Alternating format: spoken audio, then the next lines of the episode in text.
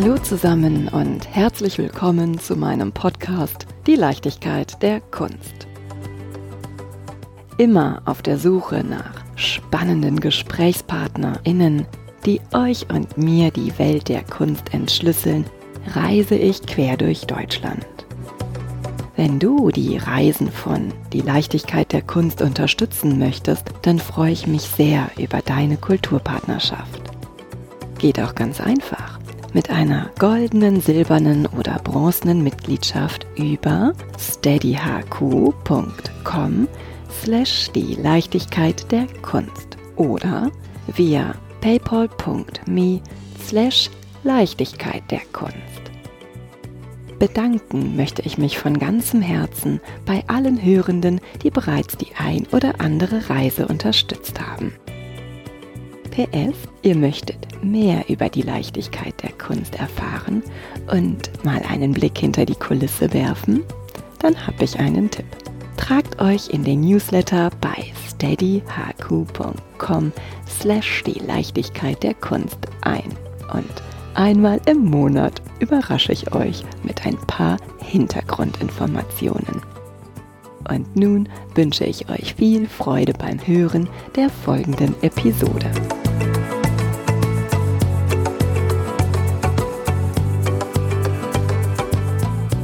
Someone's idea is going to my own mind. Eine Aussage, die nicht von mir stammt. Ich verrate euch gleich, wo bzw. von wem ich dieses Zitat aufgeschnappt habe. Und dessen Sinn ich dennoch so tief nachempfinden kann und für den ich auch sehr dankbar bin. Zum Beispiel Someone's Idea, jemanden zu connecten. Natürlich mit dem guten Wissen, die beiden Minds werden sehr gut zueinander passen. Und die beiden werden sicherlich etwas Spannendes, Eigenes aus dieser Idee gestalten. Wie ihr wisst, bin ich großer Fan des Netzwerkens. So sagte mir ein lieber Freund, der sich selbstverständlich stets für gute Kunst einsetzt, hätte ich einen Wunsch frei, dann würde ich mich wirklich wahnsinnig über ein Gespräch mit dir und Jenny Brosinski freuen. Ich möchte seiner Idee folgen und bin so glücklich, dass ich mich nun mit dir, liebe Jenny, hier in deinem Berliner Atelier Sonntag früh um 8 unterhalten darf. Ach so, stellt sich ja noch die Frage, von wem das Zitat Someone's Ideas Going to My Own Mind stammt. Na, ist doch klar. Das ist der Titel eines der Werke von Jenny Brosinski. Und jetzt legen wir los, starten mit unserer Folge, gestalten sie und ich bin ganz gespannt, dich, liebe Jenny, näher kennenzulernen. Wenn du magst, dann erzähl ein bisschen was von dir und deinem Weg in die Kunst. Also ich habe jetzt erstmal einfach lauschen müssen über dein Intro und ja, ich freue mich natürlich, dass ich mit dir hier heute reden kann, auch wenn es ein bisschen früh ist. Für mich sonntags um acht. ähm, auch. da kriegt man so ganz andere Vibrance in die Stimme wahrscheinlich. Ja, mein Weg in die Kunst oder mit der Kunst, das ist echt sehr grob gefasst. Wenn ich halt überlegen muss, wo der beginnt, dann ist das bei mir tatsächlich schon von klein auf irgendwie. Wobei, ja, am Anfang, da macht man einfach, da denkt man ja nicht drüber nach, da hat man einen Stift in der Hand mit einem Jahr, mit der linken und mit der rechten Hand macht man ein paar Kreise. Aber mir hat das damals gut getan und es wurde zu so einem Mittel, zu so einer Sprache, die mich eigentlich immer begleitet hat. Und ursprünglich wollte ich ja Indianer werden, ganz gern so bis ich drei war. Aber das hat sich dann irgendwie erübrigt, weil mit blonden Haaren und Sommersprossen und für Pony war auch kein Platz leider. Pony dann bei der Frisur. Pony kam dann bei der Frisur, ja, war da wenig Spielraum für, für dieses Unterfangen. Also ich war ja wenn ich eine Rothaut war, dann nach fünf Minuten Sonneneinstrahlung. Aber, aber da war ich wirklich so total fehl am Platz und ich fand es immer großartig. Also ich stellte mir das immer ganz toll vor, diese Freiheit mit so einem gescheckten Pferd über die Prärie zu reiten. So, das war so mit drei, bisschen vier auch noch so ein Ding und das konnte man dann halt immer alles machen beim Zeichnen und so ging das ja auch. Also ich habe dann irgendwann angefangen, ich glaube mit zwei oder drei habe ich äh, meine Familie genervt, dass die mir ein Pferd zeichnen sollen. Bisschen wie beim kleinen Prinzen, ne? Aber kannte ich damals noch nicht.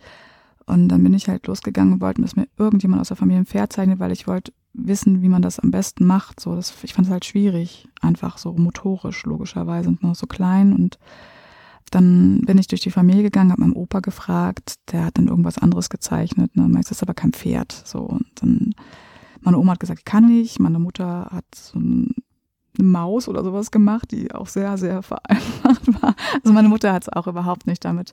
Mein Vater war da schon nicht mehr bei uns und dann war halt nur noch mein Onkel, der ist sechs Jahre älter und der hat mir dann Pferd gezeichnet, so wie man das halt so kennt, von der Seite. Mit den Ohren, Schnauze, Hals. Alles, was halt wichtig ist an so einem Pferd. Und ich war total happy und habe diese Zeichnung wirklich ganz lang mit mir rumgetragen und die wirklich, das war ein Schatz für mich.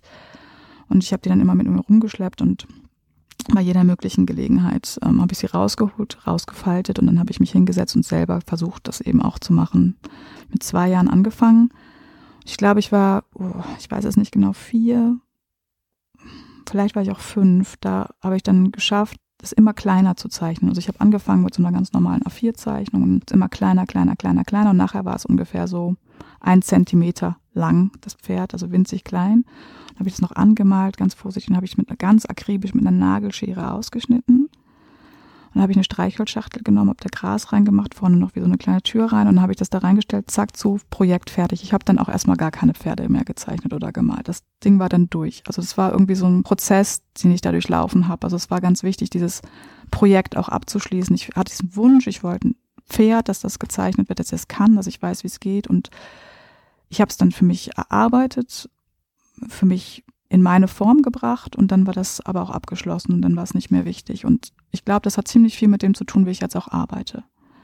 Und das begleitet mich einfach mein ganzes Leben schon. Wie arbeitest du jetzt? Naja, es ist schon, dass, dass ich natürlich auch Visionen habe, warum ich etwas tue und, und wie etwas aussehen könnte und warum ich Freiräume brauche in meinen Arbeiten. Ich sage ja gern auch immer so als Gag, dass Jenny Brosinski Bild ist, die möglichst geringste Menge an Farbe auf einer großen Leinwand zu haben, also preis-leistungstechnisch. Das ist natürlich so ein bisschen gegen diese Gesellschaft, in der wir da ja auch leben, wo man dann immer gern viel für sein Geld erwartet vielleicht auch. Und dann ist das auch so diese Umkehr, wie wenig oder wie viel ist nötig, um ein Bild zu machen. Und das ist halt die Frage bei dem Pferd. Fängt das auch an, wozu taugt es mir, wofür will ich das eigentlich haben? Hm, warum interessiert mich das? Und dann geht das halt in die eigene Arbeit so über. Also dieser, dieser Ansatz ist immer, warum mache ich das eigentlich? Was interessiert mich daran? Und ist das wirklich so? Also ich glaube, so die Frage, ist das wirklich wahr? Und Dinge einmal komplett umzudrehen, sind für mich sehr existenziell. Du hast gerade erzählt, dass du, dein Pferd ganz mini, mini klein mhm. ist. Deine Leinwände sind ja das pure Gegenteil. Sie sind ja schon größer. Ja, aber ich, ich finde eben auch das ganz wichtig, dass man rausfindet, was eignet sich wofür. Und nur eine große Leinwand ist jetzt auch nicht wichtig. Ich kann auch ganz, ganz kleine Sachen machen. Ich bin auch wirklich in der Lage, ganz winzig, klitzekleine Zeichnungen zu machen. Was mich manchmal reizt, was mich manchmal eben nicht reizt bei der Leinwand, die über meine eigene Körpergröße hinausgeht, ist es einfach auch so eine, also ich sage mal, es ist uncomfy. Es ist nicht so komfortabel für mich, weil alles, was in meiner Spannweite ist, wenn man das jetzt so tänzerisch begreifen möchte oder aus seinem eigenen Körper heraus, kann man ganz gut handeln. Und es hat natürlich auch was, so, so einen Größenwahn. Ne? Also ich habe früher dann auch mal Bilder von Julian Schnabel gesehen, der dann halt so sehr so, bam, das ist so dieses maskuline, hier bin ich. Das war es gar nicht bei mir. Bei mir war es wirklich so diese Unsicherheit, die entstanden ist, dass diese riesengroße Leinwand mich plötzlich vor ganz andere Aufgaben gestellt hat. Ich war nicht mehr in der Lage, so ganz komfortabel meine Flächen zu setzen, dass sie funktionieren, weil plötzlich ist ein Fleck dann winzig klein und verloren und man muss erstmal die Kraft aufbringen, in einer bestimmten Größendimension dann auch zu denken. Und das kostet mich auch Kraft und Anstrengung und da muss ich auch mit Sehgewohnheiten brechen und auch mit Gefühlen teilweise und das finde ich dann sehr reizvoll, weil ich mich das ein bisschen selber auch überlisten muss in einer gewissen Form. Was meinst du mit Sehgewohnheiten brechen? Ein gutes Beispiel ist, dass ich habe vorher ein relativ kleines Atelier gehabt, das war 40 Quadratmeter und alle Formate, die ich benutzt habe, auch größere oder kleinere, die habe ich ja in diesem Raum benutzt. Und dieser Raum hat mir so ein, das ist wie eine Bühne vielleicht auch, also hat mir so einen so so ein Platz gegeben, in dem sich alles irgendwie anfühlt und zueinander steht im Verhältnis. So hat jedes Ding, jeder Gegenstand, was um mich rum ist, hat so seine Bedeutung und seine Wirkung. Und das ist bei Leinwänden oder bei Materialien, die ich benutze, eben genauso. Und meine Sehgewohnheiten werden in dem Moment gebrochen, wenn ich die aus ihrem normalen Setting rausnehme. auch ein Stück weit.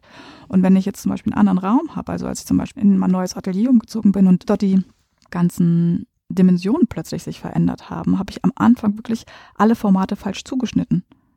Weil ich dachte, nee, das muss ja, muss ja größer sein. Aber es war die Größe, die ich vorher hatte, also das Format, was ich eigentlich für die Keilrahmen vorgesehen hatte. Und das ist ganz witzig, man verliert so ein bisschen den, den Halt, weil sich um ein etwas in der Dimension verändert. Und da muss man darauf wieder neu reagieren, sich darauf einstimmen, auf diese neue räumliche Wirkung und diese Bezüge, die man hat, die man herstellt. Und ich glaube, das tun wir unterbewusst tagtäglich in verschiedensten Situationen, ob ich in eine U-Bahn reingehe oder über einen Platz gehe. Ich justiere immer wieder so ein bisschen mein, mein Verhältnis, meine Sichtweise zu dem, was von außen auf mich einströmt. Und das finde ich ganz interessant. Und dann gibt es eben diese rein praktischen Dinge, wo ein Format oder auch eine Fläche oder eine Form, die plötzlich zueinander trifft, dass die komplett anders miteinander reagieren oder mich halt zwingen, auch selber anders zu reagieren vielleicht, weil das gar nicht funktioniert, wie ich das vorher gedacht habe. Also, dass dieser Grundgedanke, der ich hatte, vielleicht gar nicht wahr ist oder nicht richtig. Brauchst du diese Auseinandersetzung mit dem permanenten Halt finden? Mm, ich denke schon, ja.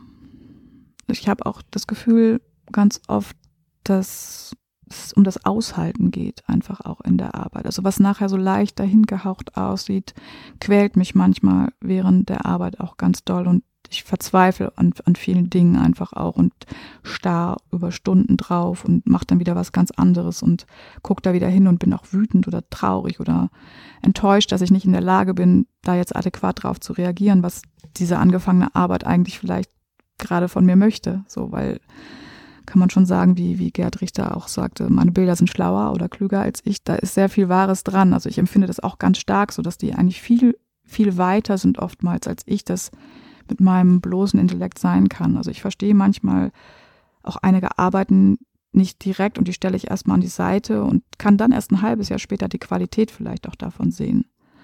Und dann gibt es wieder Arbeiten, die sich komplett erschließen und die aus dem Moment relativ unmittelbar funktionieren und mich einfach in dem Moment, in dem ich auch gerade bin, intellektuell, künstlerisch, womit ich mich gerade auseinandersetze, also abholen.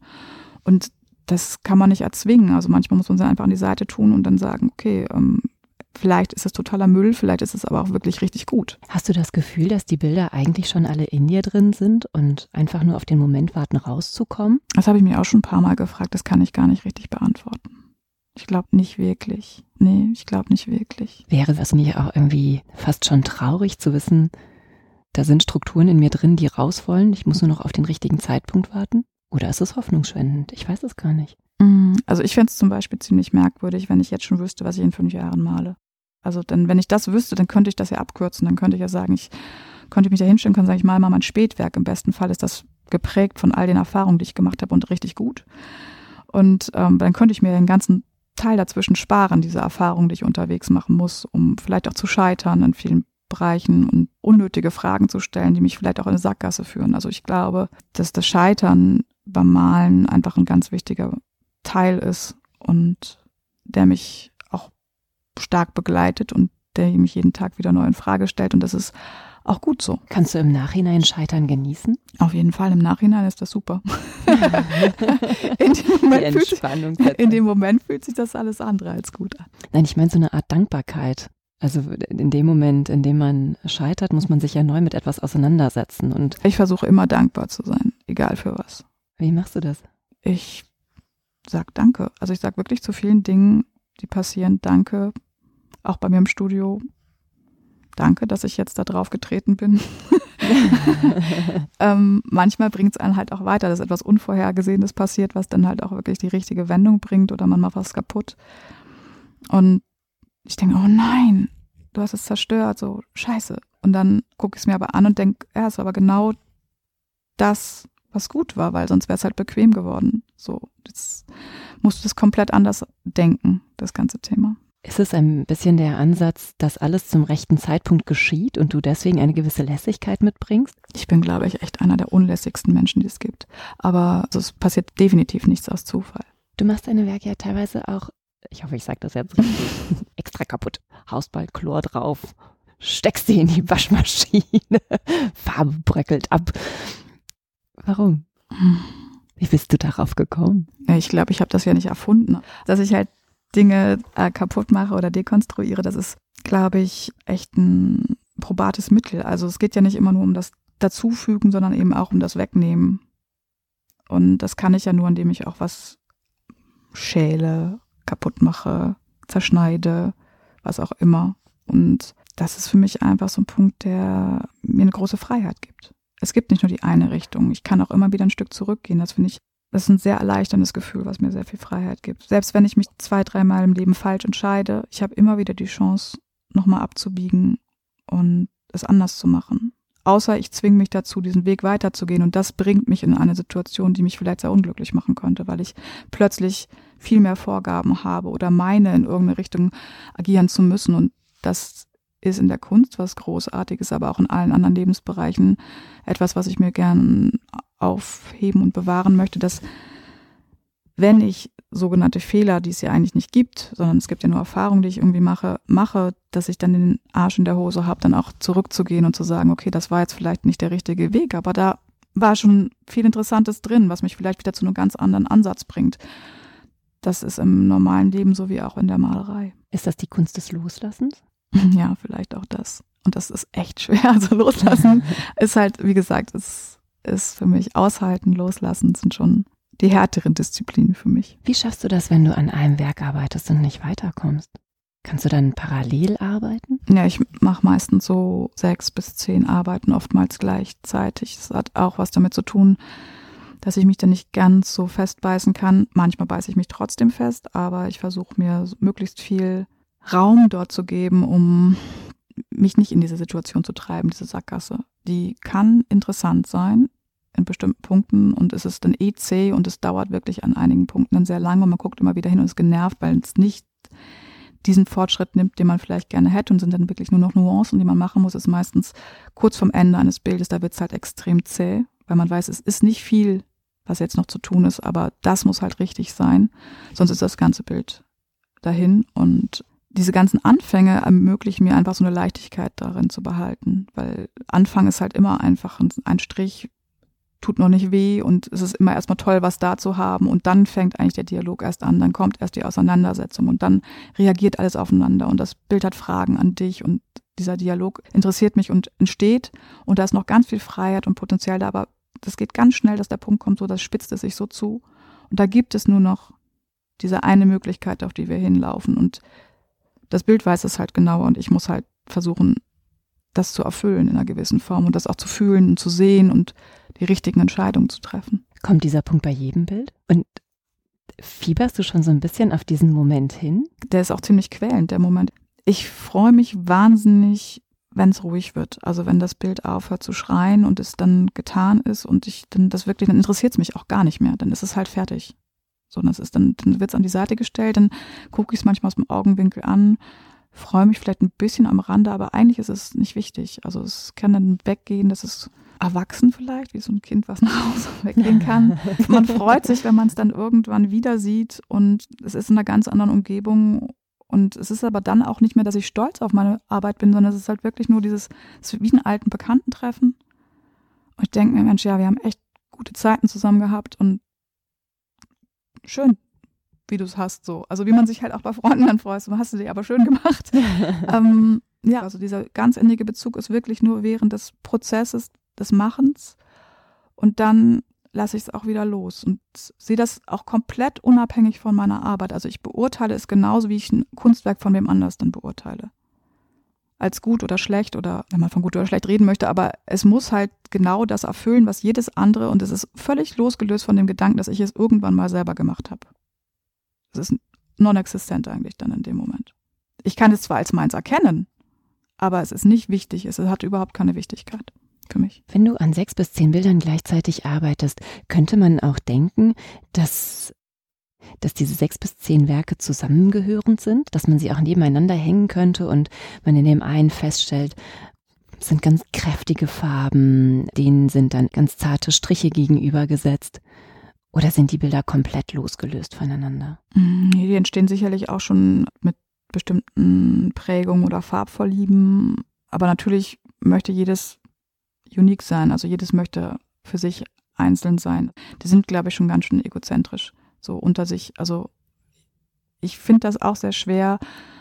Es ist ja dann doch auf relativ engem Raum. Also ich habe jetzt ja auch kein 1000 Quadratmeter Atelier, wo man dann jedem so seinen Raum geben könnte.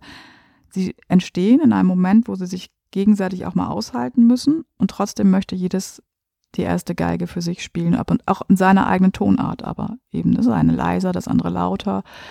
Sie beeinflussen sich auf dem Weg sicherlich. Das machen es manchmal, dass ich dann denke, ach guck, dieses, da könnte man vielleicht, was man an dem einen Bild großflächig als Farbe verwendet hat, dass man nur ein Mühe von einem Zentimeter irgendwo ein Bruchteil irgendwo einsetzen. Genau das war es gewesen. Das Taubenblau musste da jetzt an diese kleine Stelle und plötzlich gibt es dann Ruhe. Ja, also es ist vielleicht gar nicht wahrnehmbar in dem Moment, dass jemand auch sagt, warum hast du das jetzt gemacht? War das wirklich nötig? Ja, es war nötig, deshalb habe ich es gemacht. Und das kann man dann aber hin und her switchen, fühlt man das dann. Und das sind so Entscheidungen, die sich dann geben. Und das fällt einem dann so wirklich förmlich so wie Schuppen von den Augen. Das ist auch nicht gedacht oder gewünscht oder ne, viele Dinge sind natürlich auch, da frage ich mich Dinge und äh, es ist nicht reiner Zufall, was ich tue und es ist wirklich auch sehr viel guckt und, und überlegt. Und dann passieren sehr, sehr spontane Dinge in meinen Arbeiten. Also ich dann sehr, sehr schnell aufspringe und ganz schnell etwas mache und dann manchmal von mir selber überrascht bin, dass ich mit der Vehemenz eigentlich im ersten Moment denke, was kaputt gemacht zu haben, was aber genau diese Aufladung vielleicht gebraucht hat, um das nicht zu vorsichtig werden zu lassen auch. Und gleichzeitig ist eine große Spannung, wo ich dann manchmal auch ganz lange weiß, da muss weiß hin, aber ich weiß nicht wie. Also, und dann, dann, dann nervt mich das, weil ich weiß die ganze Zeit, da muss, da, da muss noch weiß hin. Ich weiß aber nicht, wie groß, wie klein, Strich, in welcher Form trage ich das auf und plötzlich ist es so ganz so, wumm, wie von der Tarantel gestochen, springe ich auf und dann, dann, dann gehe ich da hin und bam, mach das und ich bin so entsetzt von mir selber, das auch so schnell getan zu haben, weil, weil ich mich damit so lange gequält habe, mit diesem Gedanken, das zu tun, dass ich wirklich, ja, dass, dass ich einfach einfach baff davon bin, dass ich das einfach so knallhart gemacht habe. Also das, das irritiert mich dann fast mehr, weil ich eigentlich kein großer Freund von Entscheidungen bin im echten Leben. Also ich bin eher so um, und, und, und Malerei erfordert halt ständig Entscheidungen. Und es ist so, als würde ich neben mir stehen und gucke mich als Person an, so wie jetzt, ich habe jetzt so schnell einfach das brutalst manchmal auch getan und, und Entscheidungen getroffen oder ich treffe da ständig Entscheidungen, und auch harte Entscheidungen, die ich, wo ich sonst ein viel, viel vorsichtigerer Mensch bin. Das klingt wie Gegenpol. Ist es sicherlich auch irgendwo. Also das ist auch so ein bisschen dieses, auch wieder mal Gerd Richter, der immer gesagt hat, wenn man so die Sau rauslässt, wenn man da alleine mit sich ist, guckt ja keiner zu. Das trifft das schon ganz oh, gut. Jetzt, jetzt juckt es mich ja den Fingern, mal bei dir Mäuschen zu spielen, um den Moment zu warten, wenn du aufspringst. Das funktioniert zum Beispiel nicht. Also es gibt so viele Leute, die wollten mal irgendwie filmen wie ich male. Ich bin dann, also das ist, das ist nicht ein Störfaktor? Geht gar nicht. Das ist so, ich würde jedes Bild versauen, glaube ich, wenn da jemand mit einer Kamera raufhält und versucht, das einzufangen. Nicht, weil ich irgendwie denke, wie sehe ich denn dann aus? Das ist mir völlig egal. Aber allein, dass da jemand ist, der mir über die Schulter guckt und spannt. das geht gar nicht. Das ist so, ah, es, ich weiß es, das ist immer so toll und ich liebe das ja auch, mir das bei anderen anzugucken. So, ja, der Künstler in seinem Atelier, wie er malt, das wird es bei mir nicht geben. Also den Filmer möchte ich mal sehen, der das schafft, sich so unsichtbar zu machen. Ich stelle mir gerade vor, wenn du sagst, manchmal, dann kommt es und dann muss es raus. Ich kenne das von mir nachts, wenn ich irgendwelche Ideen habe, die ich dann aufschreiben möchte oder mir fällt eine gute Frage ein oder ja. also du schläfst ja wahrscheinlich nicht in deinem Atelier, ne? Nee. Kommen dir diese Ideen nachts? Nimmst du deine Bilder mit? Also ich mache immer jeden Tag Fotos vom aktuellen Stand und nehme die tatsächlich nochmal mit und schaue mir die dann auf dem Computer noch. Also es ist so, meine Familie sagt halt so, oh, es ist so ätzend, du hast nie Feierabend, ne? Und das ist tatsächlich, glaube ich, so. Also ich bin immer irgendwie, ja, mit dem verwoben, was ich da gerade mache. Ja, es muss ja nicht ätzend sein, es kann ja auch ein Geschenk sein, ne? Dass, dass du etwas hast, was du komplett mitnimmst. Ich meine, der Gedanke an deine Familie ist ja auch permanent präsent. Oder sagen wir mal andersrum, wenn, wenn der Gedanke an das Kind oder an den Partner kommt, da sagt man ja auch nicht, oh jetzt arbeite ich, ich darf da jetzt nicht dran denken. Und ja, ich denke schon an die, aber ich merke, dass ich tatsächlich beim Arbeiten das alles vergessen kann. Aber ich wusste auch schon als, als kleines Kind, ich brauche einfach einen Raum, der nur für mich ist. Also ich ertrage nicht gut andere Menschen und ich bin sehr, sehr dankbar, dass dieses Konstrukt Familie trotzdem Einzug in meinem Leben hat, weil ich dadurch ganz viel auch nochmal über mich gelernt habe und ich glaube auch ein bisschen mehr ganz geworden bin, ein Stück weit auch, weil ich immer dachte, ich würde würd nie Kinder haben. Es geht gar nicht und es ist ja auch eine Verantwortung, die man da übernimmt. Aber diese Verantwortung ist ja auch etwas, was einen auch wachsen lässt und man bekommt im Gegenzug wahnsinnig viel Liebe. Also bedingungslose Liebe, die man sonst, glaube ich, vielleicht so auch nicht erfahren hat und ein Tag im Atelier vielleicht auch mal richtig blöd war und man denkt so, warum mache ich das eigentlich alles? Das ist doch völliger Schwachsinn hier. Ähm, ich quäle mich hier. Ich könnte jetzt sonst irgendwo 17 Uhr rausgehen und hätte irgendwie mein Tageswerk getan. Und ich bin jetzt mit so einem total unaufgeräumten Gefühl hier rausgekommen und quäle mich einfach mit so ganz blöden Gedanken. Und dann kommt man nach unten und dann steht irgendwo jemand oben auf der Treppe und ruft den Namen und ist so total offen da. Das ist echt ein Geschenk. Also, dass da jemand ist, dem ist das total egal, wie dein Tag war, wie du gelaunt bist. Der dich so liebt, wie du bist, mit all deinen Downs und Ups. Du sprachst ja eben von Dankbarkeit und hm. dass du auch in den schrägsten Situationen versuchst, eine Dankbarkeit zu empfinden. Und ich glaube, den Gedanken, oh mein Gott, ich bin irgendwie stark in meiner Gedankenwelt eingebunden, wie kann ich jetzt noch für einen kleinen, kleinen Menschen da sein? Gebe ich ihm womöglich was mit, woran ich selber lange zu kämpfen habe? Vielleicht muss man ja den Gedanken auch umswitchen und sagen, du schenkst der Welt ja auch ganz viel. Also mit diesem kleinen Menschen, den du in die Welt setzt, und diesem Menschen schenkst du ja die Möglichkeit der Weiterentwicklung und die, die Möglichkeit, etwas sehr, sehr Herzliches zu empfangen, neue Ideen weiterzugeben. Ich glaube, es geht gar nicht so sehr um diesen ähm, konventionellen Gedanken, kann ich denn 24-7 da sein, sondern was, was, was bringt dieser kleine Mensch zusätzlich noch? Ja, ich glaube, das ist eben auch das, was ich daran gelernt habe. Ne? Also ich habe immer so gedacht, so kann ich das auch leisten. Und der Umkehrschluss war, ich habe gelernt, mich viel besser selbst zu strukturieren und nicht nur um mich selbst zu kreisen, weil da noch jemand ist, der auch Aufmerksamkeit möchte. Und früher habe ich vielleicht zwölf Stunden am Stück im Atelier verbracht und bin genauso weit gekommen, wie ich jetzt nach vier oder sechs Stunden komme. Ich bin schon ein Stück weit auch perfektionistisch, glaube ich. Ähm, ich bin ein Mensch, der auch was will. Also ich bin, glaube ich, sehr fragil und, und, und unsicher und, und äh, auch mit Ängsten voll und mit, mit so ganz vielen kleinen Dingen. Und dann aber habe ich auch gleichzeitig so eine komische Kraft mitgekriegt, die, wo ich manchmal denke, wo kommt die denn her? Und die ich dann selbst auszuhalten extrem schwer finde. Also auch wieder das Aushaltethema. Diese, diese Pole, die da in mir drin sind, die zu vereinen und das hinzubekommen, kostet mich wahnsinnig viel Kraft. Und ich bin da wieder dankbar, dass ich das in der Kunst bestimmt auch leichter habe zu kanalisieren als in irgendeinem anderen Job. Das habe ich mir aber auch nicht ausgesucht, sondern das war eben immer da. Das ist die Form von Sprache, die mich begleitet hat, wo ich dann auch sagen würde, das habe ich mir auch nicht ausgesucht. Es war von vornherein klar, dass das passieren würde. Und ich wollte das ganz lange Zeit nicht wahrhaben und habe wirklich eher damit mich schwer getan, das zu akzeptieren, oder auch mich selber Künstlern, dann ging gar nicht. Also wollte ich auch nicht, fand ich ganz vermessen.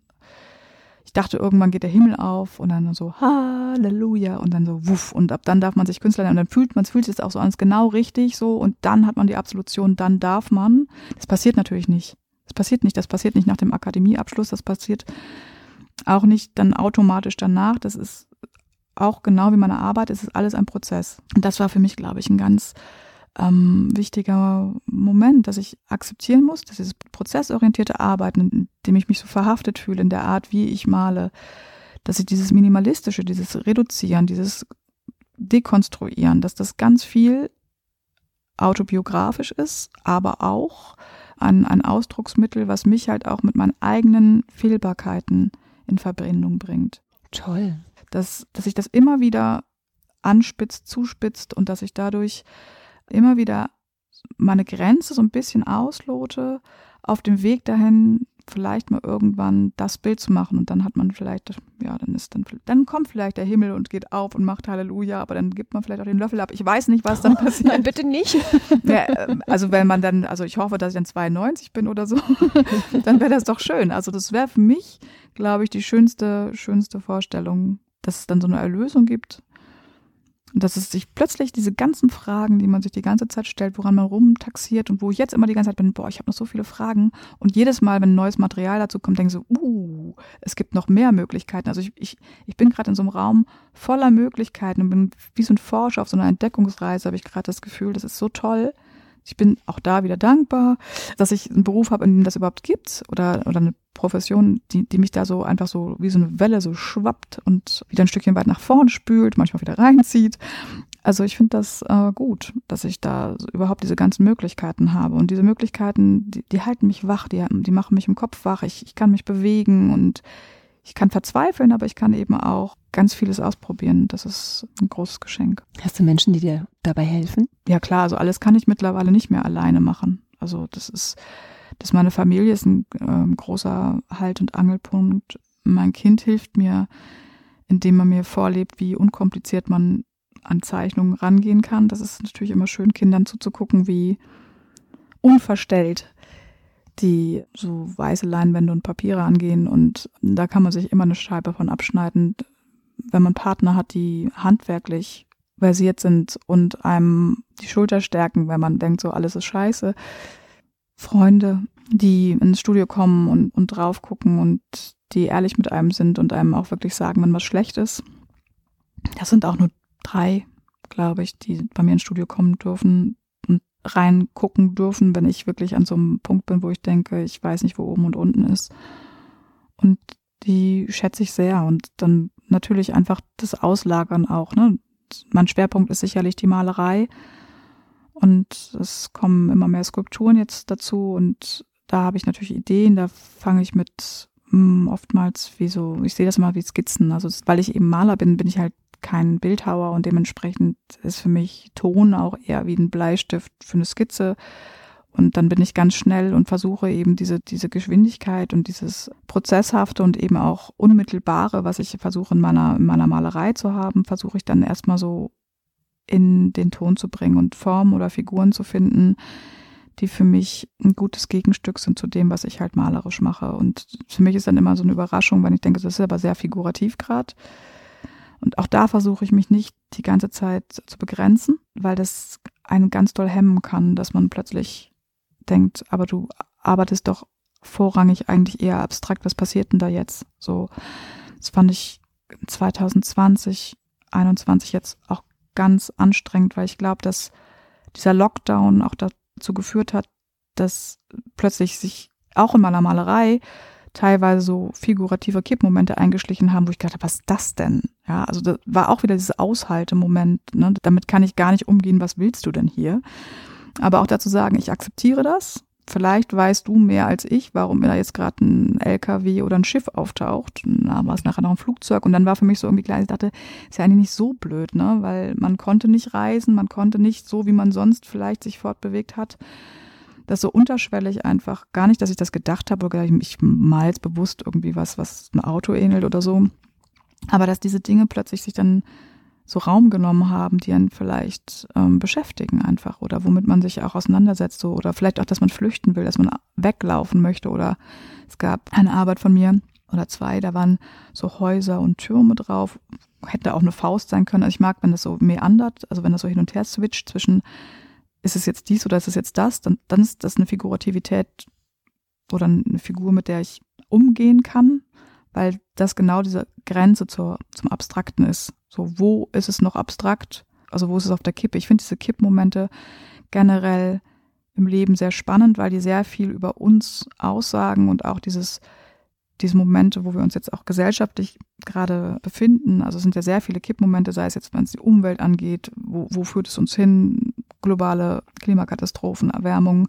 Wir sind wirklich so gerade so auf Messerschneide unterwegs und ich finde es für mich authentisch, mich mit dieser Situation auch auseinanderzusetzen. Ich bin immer nur jemand, der in seiner Zeit leben kann. Und die Materialien, die ich verwende, haben was mit meiner Zeit zu tun und mit dem, wie ich mich wohlfühle, genauso wie die Themen, mit denen ich mich auseinandersetze. Und ich bin ja auch nur wie so ein Schwamm, der von außen eigentlich die Gesellschaft mitkriegt. Und ich sortiere hier im Atelier so ein bisschen, wie mal so ein Setzkästchen, diese völlige Reizüberflutung, die ich tagtäglich von außen habe.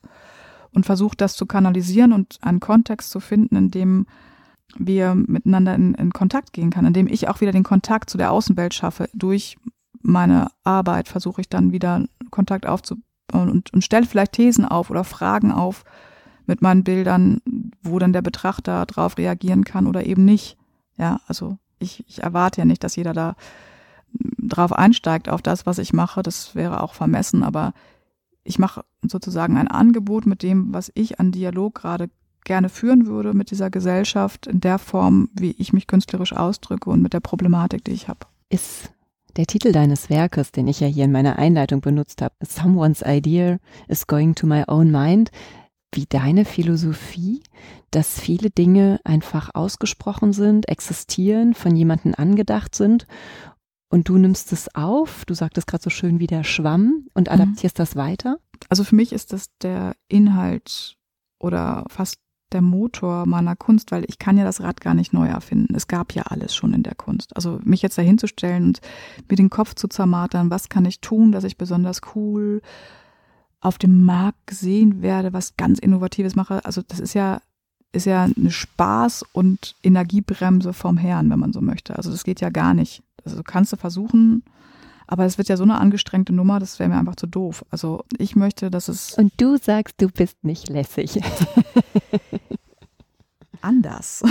ja, ich habe meine, ich hab, ich hab meine eigenen Verkrampfungen. Das ist ja auch, also kann man ja auch krampfig sehen, wenn man sich so dagegen wehrt. Hat ja auch einen Grund, warum man es vielleicht tut, weil einen das stört, weil man es vielleicht auch irgendwie gewohnt war oder so leben musste über Jahre vielleicht. Man weiß es nicht. Du bist wie so ein Fluss. Das ist so spannend. Ne? Du, du kriegst ein, ein Wort oder einen Satz, du schnappst ihn auf und dann schleudern es so ein bisschen brutal. Aber dann nimmst du deinen Gesprächspartner, in dem Fall mich, und reißt den so mit zur nächsten Erkenntnis. Ich habe gerade das Gefühl, ich sitze in so einem Rafting-Boot. Bin völlig begeistert, was du mir ähm, alles mitgibst. Mm, oh Gott. Also, nee, Claudi. Entschuldigung, der war Also für mich, ich glaube, was ich wirklich nicht stoppen kann, ist, dass ich ununterbrochen irgendeinen Scheiß denke. Also ich sage es bewusst auch Scheiß, weil mich das teilweise wirklich gestresst hat oder immer noch stresst. Und ich finde es ganz großartig, dass, was ich eben mit dem Setzkästchen meinte, dass für mich ist es einfach ganz wichtig und hilfreich, dass ich in meinem Atelier so einen Raum finde, wo ich das alles so kanalisieren kann. Also dass diese ganzen Gedanken, dieses, dieses Setzkästchen-Prinzip, ich habe hab ja keine Lösung für diese ganzen Fragen dieser Welt. Woher denn auch? Ich, ich, man kriegt Aufgaben gestellt und, und Fragen und geht mit den Fragezeichen durchs Leben und versucht das für sich adäquat in irgendeiner Form gut zu beantworten. Nach bestem Wissen und Gewissen. Ohne dabei am besten irgendwem weh zu tun oder ein Voll Vollidiot zu sein. Also ich glaube, dann hat man schon gutes Lebenswerk getan, wenn man das schafft. Und das ist, glaube ich, so das, was ich mache. Also ich stelle eher Fragen, als dass ich Antworten gebe. Ich kann auch keine Antworten geben, weil ich weiß sie nicht. Ich weiß es wirklich nicht. Ich habe nur Erfahrung gemacht. Da kann ich jemanden mitnehmen. Ich habe vielleicht unfassbar viele Fragen und Gedanken im Kopf, was dann diese Rafting-Boot-Assoziation vielleicht dann auch erklärt. Mir geht's selber so, dass ich manchmal denke so, oh, jetzt nächste Kurve Schleuder. Und ich komme dann auch beim Gedanken wieder in den nächsten rein. Das ist so, so, so ganz viel. Und da ist auch diese Arbeitsweise vielleicht, dieses nicht nur an einem Bild sein, sondern zehn gleichzeitig machen, um das im Fluss zu halten, wie du so schön sagst, dann auch ganz ehrlich. Gehören die zehn Bilder dann zusammen? Also sollte die im besten Fall ein Sammler? Nee.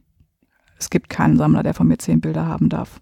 Och. Also ich habe das limitiert für mich, dass ich sage, also wenn jemand wirklich Kunst liebt, dann hat er drei Arbeiten von mir gut, wenn er dann später noch mehr kriegen sollte irgendwann, dann hat das gut gemacht. Aber also jetzt speziell am Anfang, da bin ich, bin ich zum Beispiel auch total picky, so, wobei jetzt beim, bei der großen Freiheit, und da bin ich sehr, sehr knausrig, dass ich den Galerien, mit denen ich arbeite, auch sage, ich möchte nicht, dass jemand unbedingt mehr als drei Bilder von mir hat.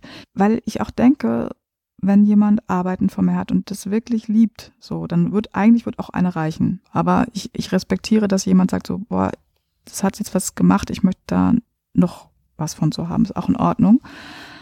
Aber ich fände das ganz spooky, wenn ich mir vorstelle, ich komme in ein Haus oder irgendwo hin, wo nur Sachen von mir hängen.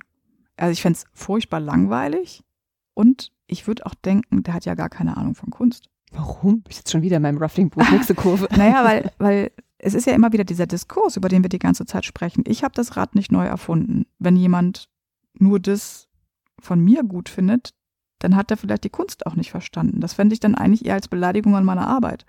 Weil ich möchte ja auch im Vergleich zu den anderen gesehen werden. Ich möchte ja auch, Ach, dass mein, in den Dialog gesetzt werden. dass auch mein, mein, mein Kunstwerk mit dem anderen Kunstwerk in Dialog eingehen darf.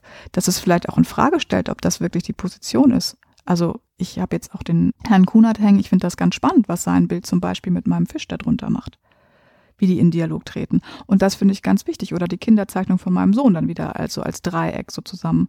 Was machen die miteinander? Das, die behaupten was. Jedes von sich sagt, ich bin aber da und ich habe eine ganz klare Position. Und die Bohrmaschine. Was? Und die Bohrmaschine. Die Bohrmaschine auch, genau. Also die haben halt alle ihre klare Position, die Bohrmaschine auch. Und ja, ich finde das wichtig, dass die die Möglichkeit auch zum Dialog haben.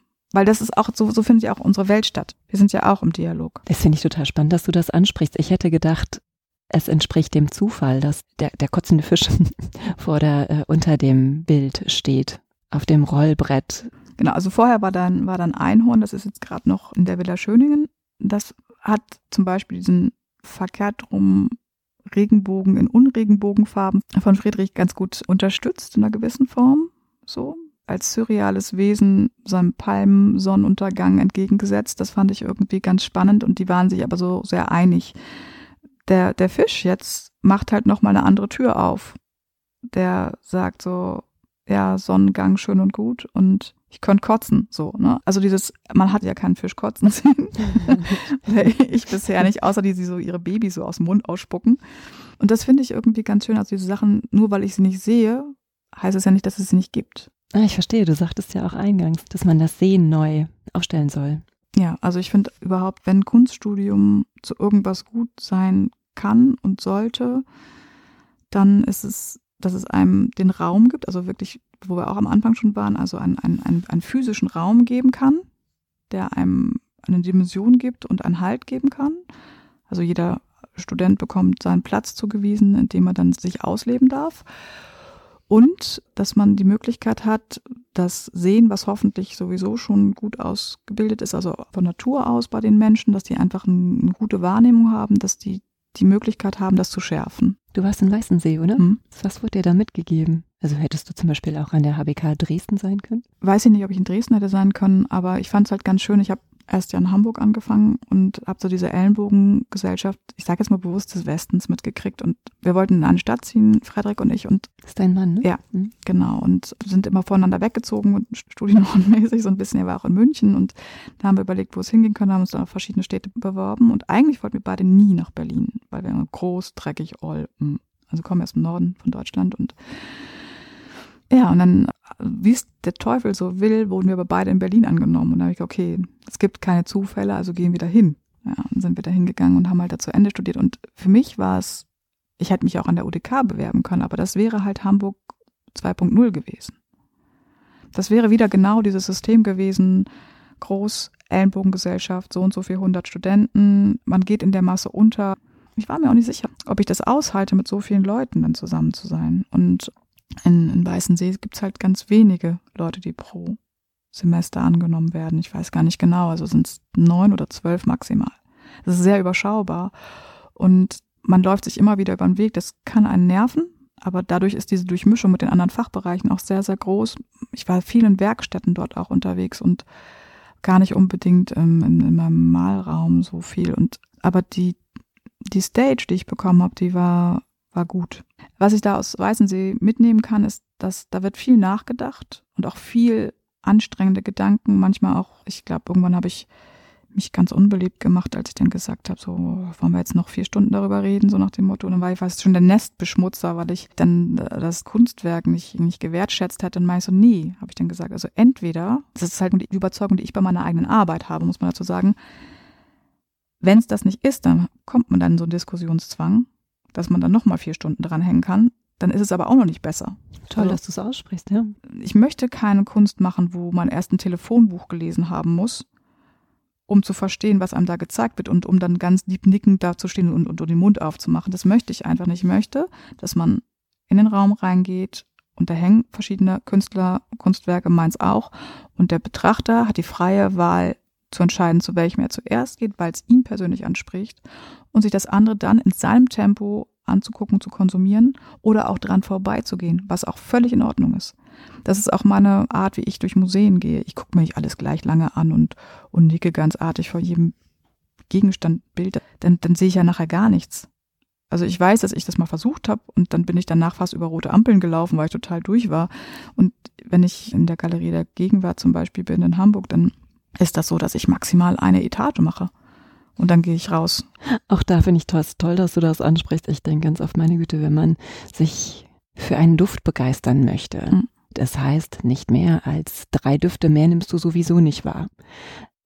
Und es ist ein Sinn, der angesprochen ja. wird und der irgendwann einfach übersättigt. Übersättigt ist. Ja. Aber wenn man in ein Haus geht, wo viele Bilder sind, jetzt oute ich mich echt, ich kann so viel nicht wahrnehmen. Das kann kein Mensch. Also wer das kann, sorry. Also ich glaube auch, dass die größten, tollsten Kunstkritiker das auch nur bedingt können. Die haben natürlich das vielleicht geschult und haben einen wacheren Verstand, dass sie damit anders umgehen können, das vielleicht auch besser selektieren können. Aber wenn ich jetzt wirklich wieder von dieser Metapher des Schwamms ausgehe, der ist halt irgendwann voll.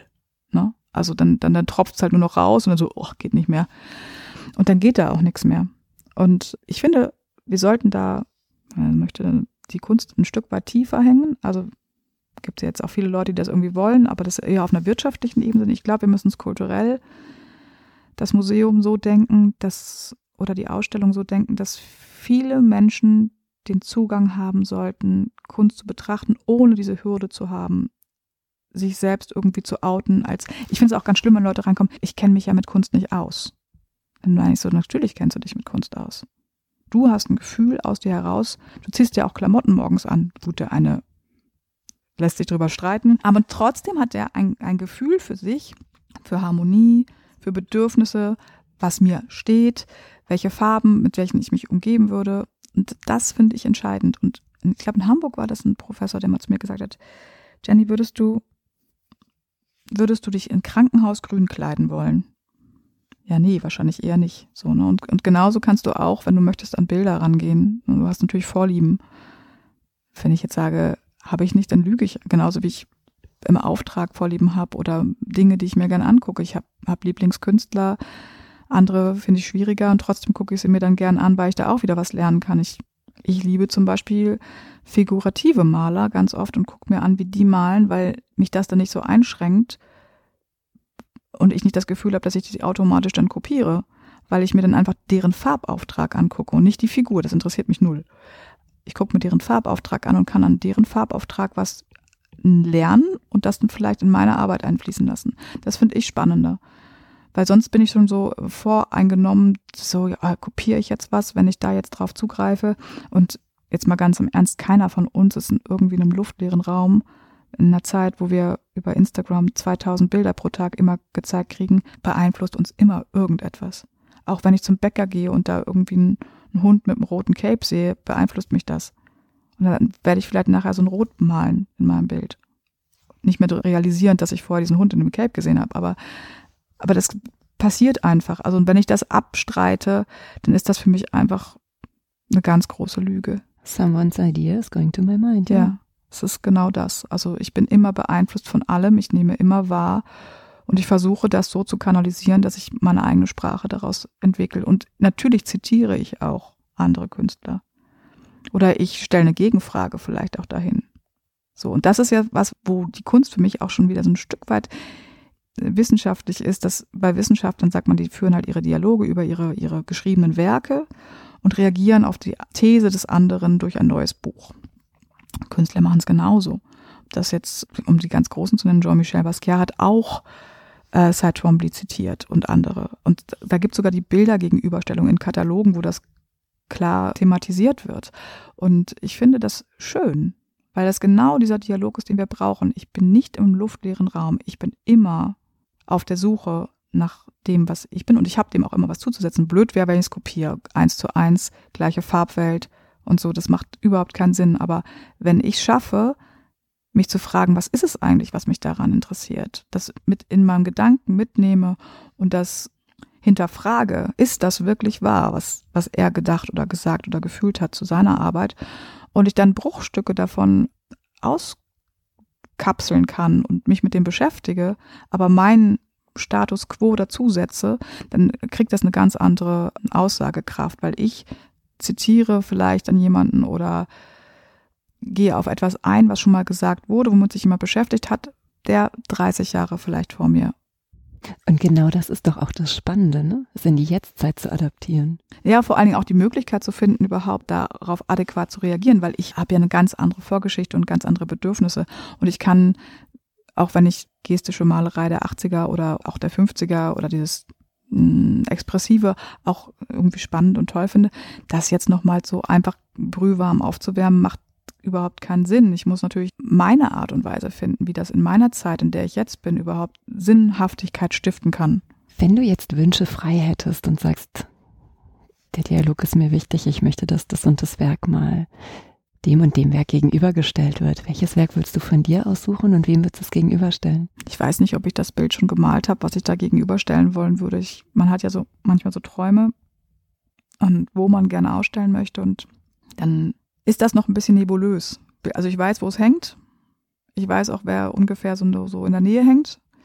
Aber es ist noch nicht ganz fix. Also das heißt, das Bild ist noch nicht gemalt. Ah, und so wie du mich anguckst, weiß ich ganz genau, dass ich nicht fragen sollte, wo und wer. Sie nickt, es tut mir leid. It's obvious.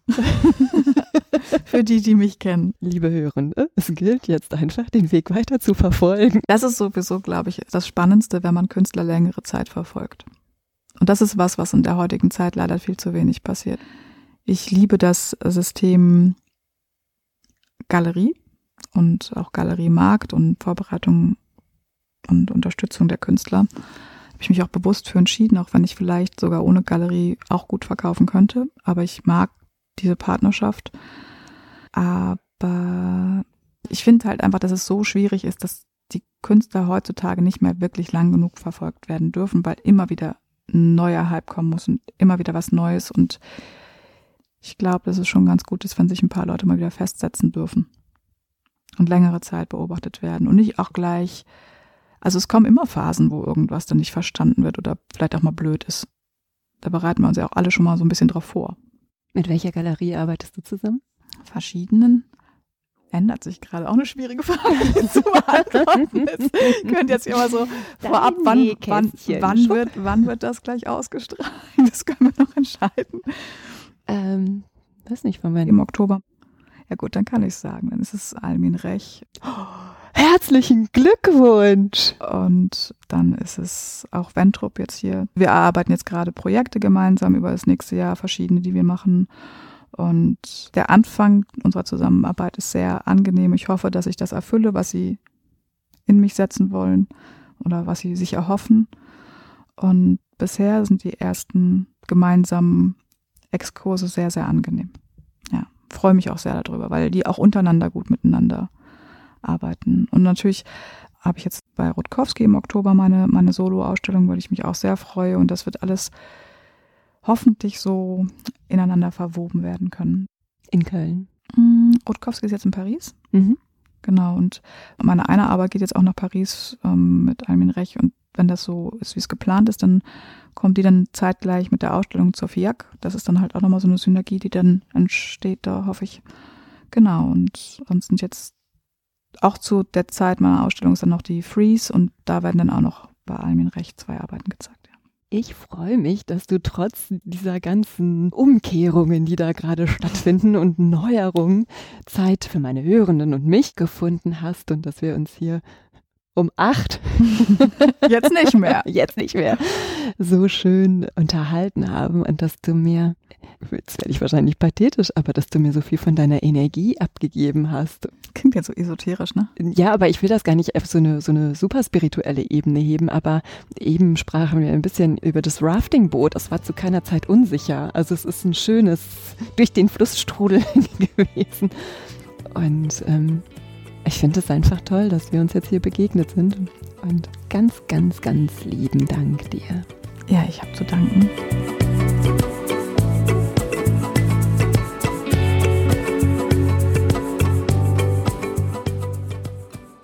Ihr habt Fragen, Anmerkungen und Feedback? Dann schreibt mir gerne eine E-Mail an claudia at die Leichtigkeit der Kunst.de. Und wenn ihr mögt, dann freue ich mich sehr über euer Like und eine Bewertung. Ihr möchtet weitere Informationen? Dann schaut auf meiner Website unter www.dieleichtigkeitderkunst.de. Und nun von Herzen Dank.